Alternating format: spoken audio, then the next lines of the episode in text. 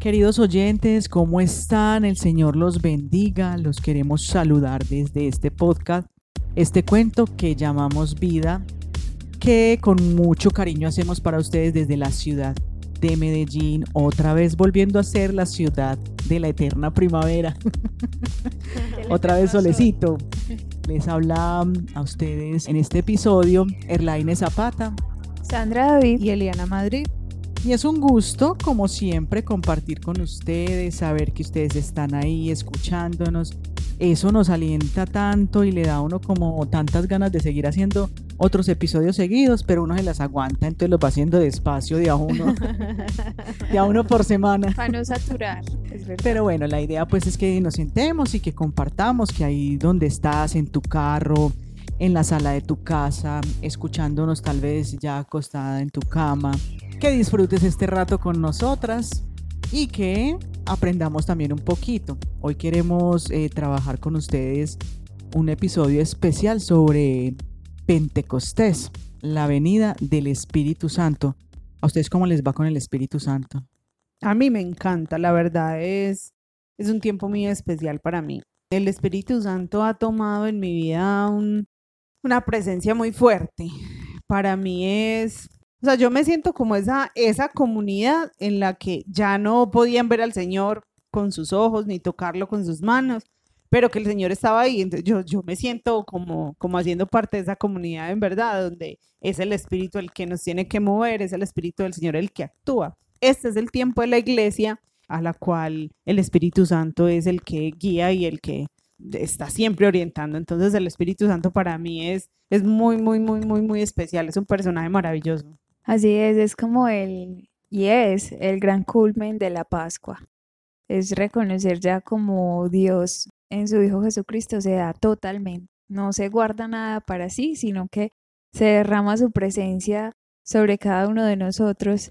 Y es muy lindo porque si lo comprendemos es como el inicio que nosotros leíamos, ese primer Pentecostés que inició en el Sinaí, donde fue la alianza, donde se reunieron todos se dio como una unión entre el pueblo y Dios, pero es algo que realmente quedó incompleto.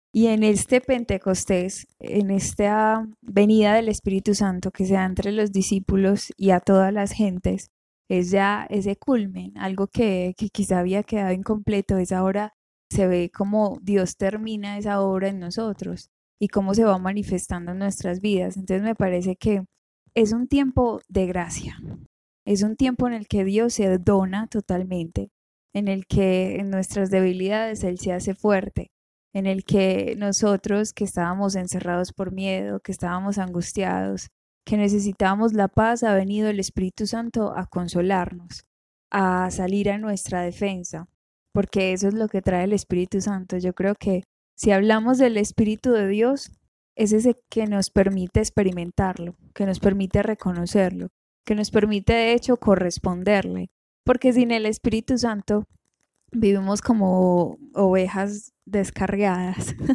sin el Espíritu Santo no sabemos cómo dialogar con Dios. Sin el Espíritu Santo vamos a actuar como fue en ese primer, en ese, en el Sinaí, en la primera alianza, eh, infieles. Vamos a decir que sí, le vamos a, que todo lo que diga Dios le vamos a decir que sí, vamos a obedecer su palabra, pero nuestra humanidad nos va a llevar siempre al suelo, siempre nos va a llevar donde no queremos. Y es el Espíritu Santo el que nos va a ayudar a corresponderle a Dios. Yo al Espíritu Santo lo llamo algo así como el complejo B de la vida. Cuando uno está faltico de vitaminas del complejo B, está así como todo decaído, como todo cabizbajo, como cansado, como aburrido, como aperezado, como que ay, como que esta vida cuesta tanto. Pero llega el Espíritu Santo a llenarnos de todos esos dones y como de, de a, llenarnos de ese coctelito de vida y nos vuelve a regalar esa vida. Entonces, eh, siempre que, que, me he sentido así como, como que algo me falta en mi vida espiritual, algo como que está pasando, es como el tiempo de recordar el Espíritu Santo y pedir otra vez al Espíritu Santo y y pedir que, mm, que, tengamos esa disposición del corazón para que el Espíritu Santo pueda fluir, ese que tenemos en nuestro interior, pueda fluir en nuestra vida y podamos empezar a escucharlo y empezar a actuar como si tuviéramos al Espíritu del Señor. Qué chévere.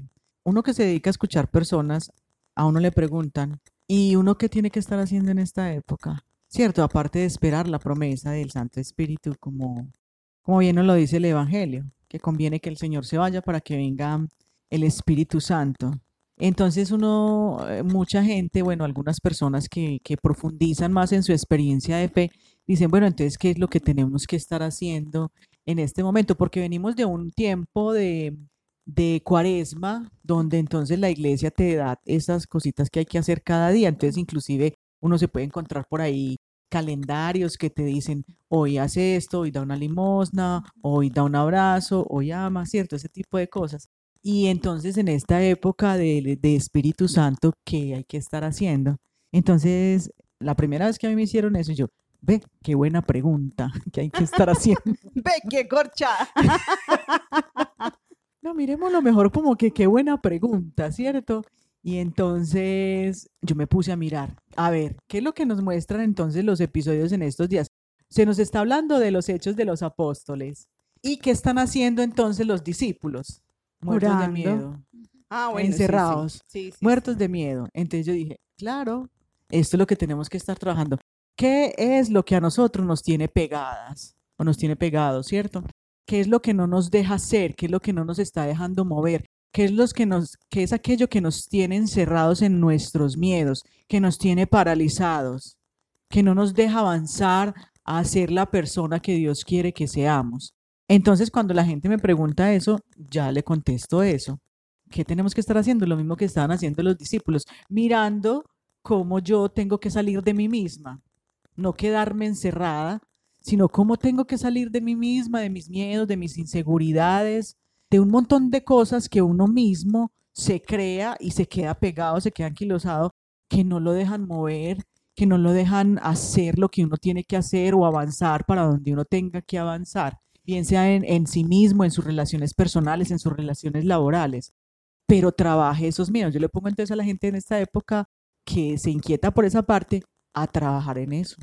Yo creo que sí, sí es cierto que, que los discípulos estaban encerrados por miedo, que tenían pues todas esas problemáticas, la angustia de, de que los perseguían para matarlos, pero también se estaba dando ya como ese, ese retorno a la comunidad, porque miren que unos estaban yendo para Emaús, otros para tal parte, y como que se estaban aislando, y luego es en Pentecostés cuando están reunidos todos, cuando logran la comunidad, hay como una disposición. Yo creo que para que haya Pentecostés en nuestras vidas, sí que hay una necesidad de disposición del corazón, de necesidad. O sea, no te están pidiendo, Dios nunca te va a pedir la perfección, Él es la perfección, Él es el que te capacita en medio de tu necesidad, pero sí el que tú estés dispuesto para que Él haga su obra, para que Él se derrame completamente, para que Él esa, esa frase que decimos tanto, ser canales para que Él sea un torrente, permitir que Él obre en nuestras vidas y ser sincero, Señor, tengo miedo, Señor, tengo angustia, Señor, lo que tú expresabas también, Mirlaine, que es que hay realidades en nuestro entorno que, que nos incapacitan, que nos dejan encerrados y como que no, yo no sé qué decisión tomar aquí, yo no sé cómo hablarle a esta persona, yo no tengo asertividad para comunicarme con las personas, yo me equivoco mucho. O sea, nuestras debilidades nos conoce también el Señor, que Él es el único que puede hacer nuevas todas las cosas y llenarnos de fortaleza. Y hay una, una frase que, que escuché que es de alguien de Oriente, pero la verdad no me aprendí bien, bien como su, su nombre. No lo que Pero era como... Mi mamá es sí. de Oriente. sí, es de Oriente, pero no ese tipo de Oriente, sino más es como, no, no recuerdo pues de Mi es dónde. del Oriente. Pero la historia es esta, o sea, que él le oraba al Señor y le decía muy jovencito, Señor, dame lo necesario para cambiar el mundo. Yo quiero cambiar el mundo. Y luego llegó a la mitad de su vida, cuando ya tenía hijos, cuando ya tenía un montón de circunstancias a su alrededor y ya le decía al Señor, Señor, dame lo necesario para cambiar a mi esposa, para cambiar a mis hijos, para convertir a las personas, al menos a mis amigos. Y luego cuando ya llegó a la de, a su, sí, ya madura, a su edad madura, de canas, de, de cansancios y demás, ya le decía al Señor, Señor, ayúdame a cambiarme a mí mismo. Y si yo hubiese aprendido a orar de esta manera, no hubiera perdido tanto tiempo, porque eso es lo que pasa en nosotros, que nos gastamos mucho tiempo de nuestra vida queriendo cambiarlo todo a nuestro alrededor, pero no hay disposición del corazón para ser transformados nosotros, para que el Espíritu de Dios haga la obra que tiene que hacer. Esa alianza que ya no se va a sellar en un papel, en una piedra, sino que va a ser desde lo más profundo de tu corazón, desde las heridas de tu corazón, desde tus circunstancias reales, desde lo que tú eres. Ahí se sella una alianza con el Señor. Yo creo que nosotros, Andrita, hemos estado, a veces nos volcamos hacia afuera, hacia que cambie lo de afuera, es porque, porque a veces creemos que no somos capaces de cambiar o porque a veces no tenemos esperanza respecto a, lo que, a lo que nosotros podríamos llegar a ser, lo que nosotros podríamos dejar que el Señor cambiara en nosotros. A veces creemos y tantas veces nos hemos fallado en algo que vamos como perdiendo la esperanza. Entonces decimos, no, pues es que si, si, si Dios no ha podido conmigo, pues al menos que haga algo con los demás, porque por este lado ya no se pudo, ¿cierto? A veces hay desesperanza en ese sentido. Cuando usted sabe lo que tiene que hacer y quiere hacerlo, pero no es capaz de hacerlo, lo primero que tiene que empezar es doblando rodilla y pedirle al Señor que le ayude con su Espíritu Santo a empezar a movilizar esas cosas en su interior que no lo dejan tener esa coherencia entre lo que usted quiere, entre lo que piensa y entre lo que está haciendo. Porque es la lucha de muchos cristianos, es la, lucha de muchos que estamos en, en una vida de fe peleando con un pecado que usted sabe y siempre se resbala en ese mismo pecado y siempre cuando uno no logra ver como resultados de cambio, el corazón se va enfriando, vamos creyendo que, que pues que entonces ya tenemos que aprender a vivir así o, o vivir con eso y vamos como perdiendo la esperanza que el Señor pueda hacer algo en nosotros, algo nuevo, algo distinto.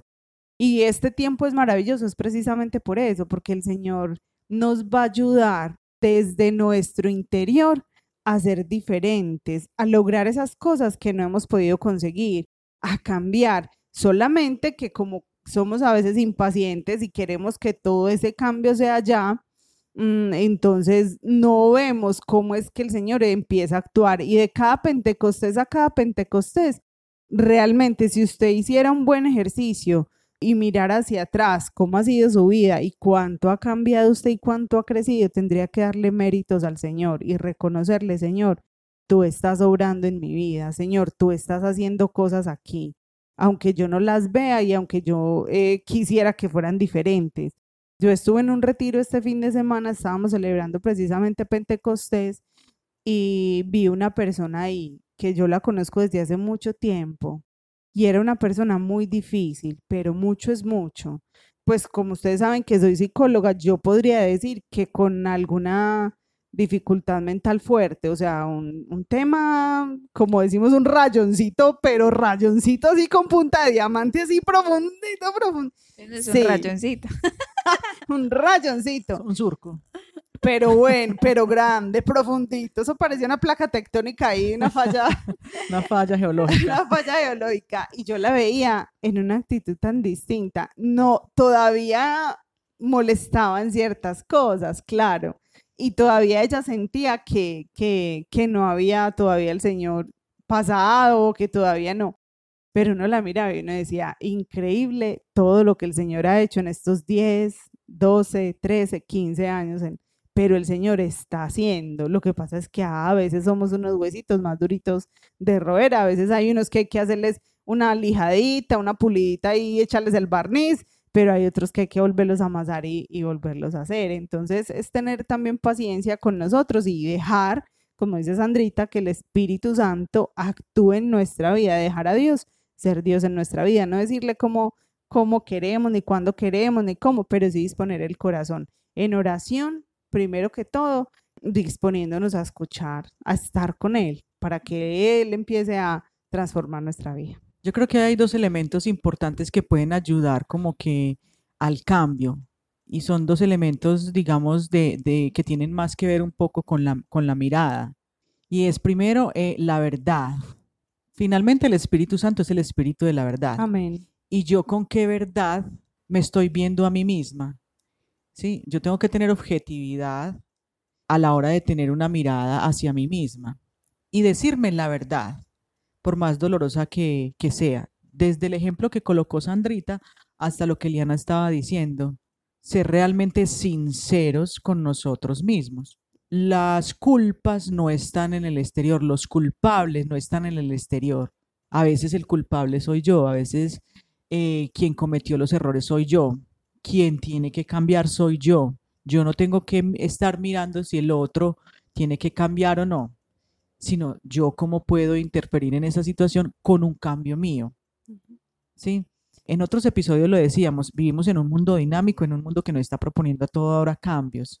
Pero hay gente, como decía Eli, que se le dificulta cambiar y que es más pesada y que son huesitos más duritos de roer, pero que entonces ahí va el segundo elemento, que cuál es esa mirada que yo tengo de Dios, que soy capaz de ver que Él me ayuda a cambiar. Y cuando yo le abro mi vida, mi historia y mi corazón, conviene que realmente venga el Espíritu a mí y me regale ese cambio que yo estoy esperando. Está bien que, como dice Eli, no va a ser de la noche a la mañana, porque eso es difícil, porque uno lleva tantos años haciendo lo mismo y es como borrar una información y meter otra y empezar a actuar de acuerdo a esa nueva información, pero que no es imposible. Yo creo que las tres, de alguna manera, que estamos aquí sentadas hablándoles a ustedes y tal vez muchos de ustedes son testigos de eso. Es que mira que es como el pueblo que, que se hace libre porque el Espíritu Santo nos regala esa libertad, ¿cierto? Es el pueblo el que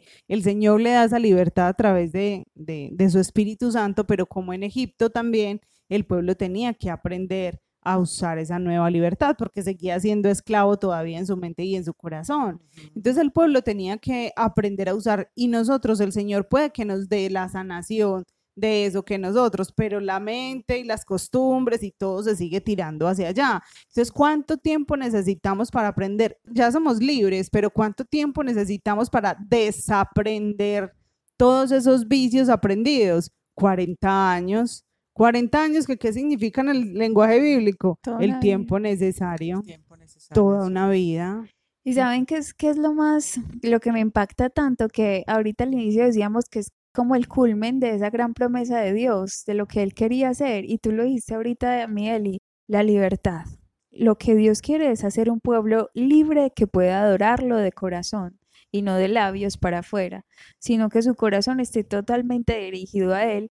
Y eso es lo que viene a hacer en el Pentecostés. Eso es lo que viene a hacer con la gracia de su Santo Espíritu, su ser entero derramado en nuestros corazones. Y como lo dice Romanos 5.5, que no se me olvida la cita, su amor ha sido derramado en nuestros corazones a través de su Santo Espíritu. Y es Él en quien funde en nosotros lo necesario. Porque miren que cuando nosotros estamos lejos de Él, lejos de su gracia, lejos de su Espíritu, que es la luz, que es la guía, nosotros estamos viviendo de una manera superficial, desde mis capacidades, entonces si gano o si me equivoco, si hago o no hago, entonces un día sí, un día no. Entonces una incoherencia total porque nosotros mismos decimos una cosa y resultamos con otra, tratamos, pero intentamos, intentamos y nos tropezamos. Y así somos cuando nos falta la gracia del Señor. Y cuando tenemos el Espíritu de Dios vivimos una vida sobrenatural, porque es Él viviendo en nosotros que nos hace su templo, nos hace capaces de Él a través de su Santo Espíritu. Y entonces es así cuando nosotros vemos Dios mío, a mí me daba muchísima pena salir adelante y ahora por la gracia de Dios soy capaz de salir soy capaz de salir y tener palabras de verdad y aconsejar como lo hacen las dos. Adelante y... al frente. Sí, adelante en algún lugar, pues. Ah, ya, pensé que estaba imaginando un escenario aquí, me fui yo para un escenario. sí, la creatividad de la mente de, de mi siempre está ahí un cuento ahí pasándole por la sí, sí, Pero sí es lo que quiero decir, como que muchas veces nuestras vidas quedarnos atrás, eh, que nadie nos vea, que nadie nos note, pero Él nos saca adelante para manifestar su gloria y para potenciar en nosotras cosas que no, que no sabíamos que podíamos hacer. Y es que esa es la gracia del Espíritu de Dios, que viene con todo su fuego, con toda su fuerza, con toda su unción y nos regala sus dones, sus capacidades. Por eso hablamos de los dones del Espíritu Santo, los frutos del Espíritu Santo. Tantas cosas que se derraman cuando vivimos una vida sobrenatural en la que Dios es el que guía, Dios es el que lleva el control, Dios es el que lleva a su pueblo al lugar de encuentro. Pero a ver, expliquemos un poquito más ese término de vida sobrenatural, porque es que seguramente que ya algunos eh, oyentes también se van yendo como que, a ver, entonces yo me vuelvo así como una especie de saco un robot donde Dios viene y entonces toma posesión de mí y entonces es él el que actúa, es él. Entonces, ¿cómo es eso de vida sobrenatural? Porque eso suena como a que entonces yo ya no tengo ninguna responsabilidad. Siempre tendremos nuestro libre albedrío, siempre tendremos esa libertad de optar por él, pero cuando me refiero a vida sobrenatural es que no se queda en lo terreno, es que no se quedan nuestras capacidades pocas que son en nuestras limitaciones sino que ves manifestada la gloria de Dios en todos tus actos, en tu familia, cuando las relaciones se, se arreglan en la comunicación con tu esposo, con tu hijo. Ves que hay cosas que pasan por encima de tus fuerzas, que tú dirías, por mí esto no fue. ¿Cuántas cosas de, que Dios nos haya permitido vivir que, que sucedieron y que tú dices, esto fue por Dios? O me libré de este accidente porque Dios estuvo ahí. Pues tantas cosas a las que nosotros literal le damos de una la honra a Dios, fue Él. Porque desde nuestras incapacidades no seríamos, pues no, no estaría en nuestras manos. Sí. Desde nuestras incapacidades no seríamos capaces. sí, pero por no redundar, no está en nuestras manos. Así es. Sí, eso es un tema bien interesante porque uno se pone a mirar los discípulos y, a mí me gusta esta parte también de los personajes, ¿cierto? Ahorita que Eli estaba mencionando, por ejemplo, el pueblo de, Israel, ¿sí? Me, acordé, me hiciste acordar de los discípulos de Maús, que también cuando ya el Señor ya se fue, ya ellos ah, también se fueron para Emaús recordando también lo que decía Sandrita, que este también es un tiempo de recogernos donde tenemos que estar. Entonces también es preguntarnos como dónde yo tengo que estar y de pronto tal vez no estoy. ¿Para dónde me fui? Si le creí o no le creí a, las promesas de Dios, que también eh, digamos que lo decía Eliana un poco ahorita implícitamente. ¿Cuál es esa mirada que yo tengo de Dios? O yo me fui porque no era el Dios que yo estaba pensando que era, o estaba yo buscando un Dios equivocado. Y realmente Dios nunca ha dejado de ser Dios todopoderoso que siempre nos acompaña y por eso está la promesa del Espíritu. Está fluyendo como agua el Espíritu Santo en esta ciudad, está tronando, eso está cayendo agua por Torrente. está el Señor fluyendo como agua.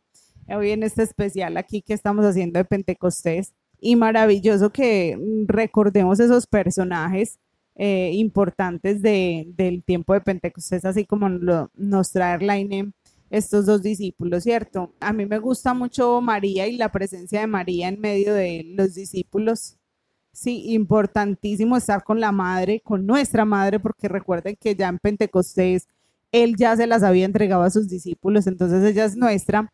Y, y como ella también, donde está, acontece en Jesús. Y que ella es la llena del Espíritu. Claro que sí. Ella es como ella lo recibió primero, como ella fue capaz de engendrar a Jesús, entonces está al lado de sus discípulos diciéndole, déjense llenar también del Espíritu Santo, que ustedes también van a ser capaces de engendrar a Jesús, van a ser otro Cristo vivo, van a, a, tener esos sentimientos de Jesús, esas emociones de Jesús y van a empezar entonces a formar, a encarnar, a encarnar ese Hijo de Dios y se van a hacer también hijos de Dios, ¿cierto? Entonces ese personaje de María a mí me encanta, me parece maravilloso y, no lo podemos descuidar en este tiempo. Siempre, siempre ser conscientes de que nos vamos a acompañar de nuestra mamita María para que podamos obtener esa gracia que es el Señor en nuestro corazón, actuando, inspirando, diciéndonos, transformándonos desde adentro, para que desde afuera se vea perfectamente quién es el que nos habita, ese Dios que está en nuestro corazón. Así es, y a mí me parece muy lindo porque eh, de hecho es uno de los misterios eh, gloriosos, el tercer misterio glorioso donde llega el Espíritu Santo sobre María Santísima y el colegio apostólico. Es decir, que donde está María llega el Espíritu, como decía Eli, porque ella fue la primera que acogió el Hijo de Dios. Entonces es la primera también, es la, la que nos primerea también, como diría el Papa ella primerea todo. Entonces, donde está ella llega el espíritu, porque sí o sí va a ser siempre la madre y va a estar intercediendo también porque nos llegue ese espíritu a nosotros, va a estar en oración, así como en aquel entonces con los discípulos, también está hoy con nosotros orando para que también nos, nos sea dada esa promesa del espíritu. Y son, son muchos signos los que acontecen en Pentecostés que también en nuestra vida son, son muy reveladores. Porque, por ejemplo, el ruido que se siente que a través del oído se va manifestando y luego que pueden ver las lenguas de fuego como caen sobre cada uno de ellos. Y es ahí donde también como que Dios dispone todo para su gran manifestación, para su entrega total.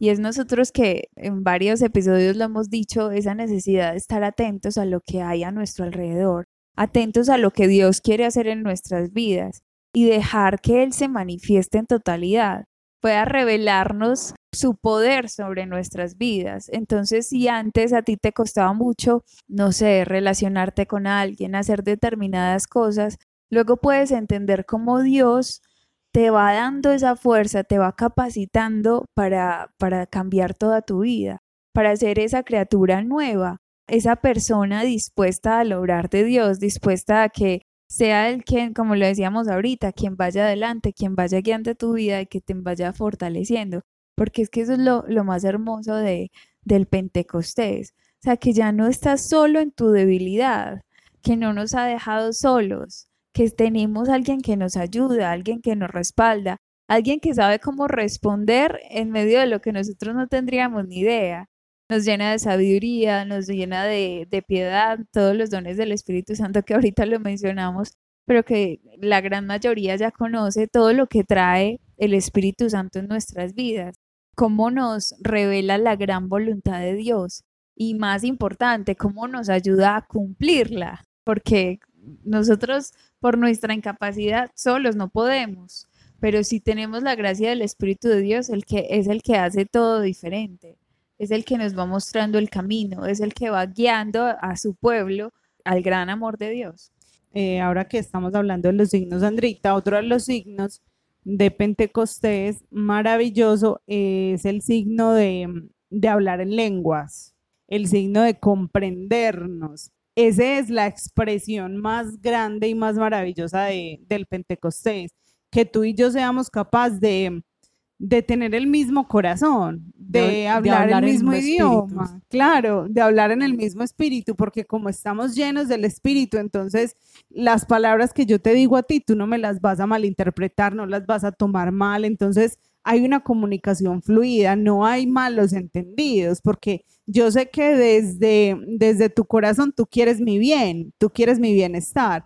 Igualmente, pues como que empieza a fluir esa comunicación entre personas que hablan idiomas completamente distintos. Yo recuerdo en una empresa una vez hice un ejercicio de entrevistar a muchas, muchas personas de diferentes áreas y todas las personas de un área hablan como un lenguaje. Entonces los contadores o los administrativos tienen un lenguaje, los ingenieros de sistemas tienen otro lenguaje, las personas de mantenimiento tienen otro lenguaje y así es como si todo el mundo tuviera un código eh, de comunicación. Y entonces es muy bonito ese texto en Hechos eh, de los Apóstoles, en Hechos 2, cuando, cuando entonces se va manifestando el Señor diciendo que entonces ya todos se pueden entender en el lenguaje de cada uno y yo soy capaz de hablar tu lenguaje. Finalmente el lenguaje universal es el lenguaje del amor, porque todos somos, estamos atravesados por el amor. Entonces ese signo a mí me parece maravilloso porque